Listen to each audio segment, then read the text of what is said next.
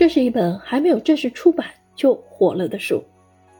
二零一三年，人类学家大卫·格雷伯网站上发表了一篇名为《谈谈狗屁工作现象》的文章，几周内收获了超过百万次的阅读点击，并被翻译成多种语言。随后，格雷伯教授将文章的议题写成了书《Bullshit Jobs》，引发全球讨论，输出十七种语言，迅速成为《卫报》《金融时报》。《纽约时报》的热议好书。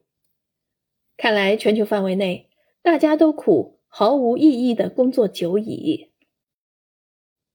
凯恩斯曾在二十世纪三十年代预言，到了二十世纪末，科技水平将足够进步，人们每周的工作时长会缩短至十五小时，意味着一天只用工作三到四个小时。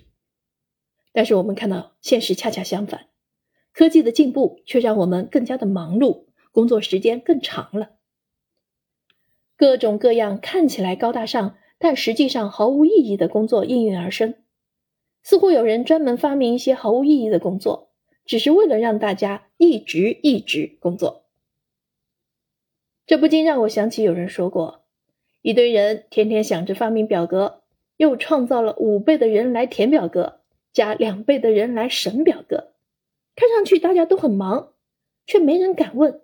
没了这些表，又能怎么样呢？一项面向英国人的民意调查显示，百分之三十七的人表示，他们觉得自己的工作对他人、对社会没有贡献。同时，百分之五十的人表示有，百分之十三的人说拿不准。究其原因，格雷伯说，毫无意义工作的功能不在于提高效率和产出，而在于维持现有的秩序。维持既定的权力关系。那么，什么是毫无意义的工作？它是如何产生的？又是如何降低效率、阻碍个人价值实现的？为何还有很多人觉得这样的情况是必然的、正常的，甚至是可取的？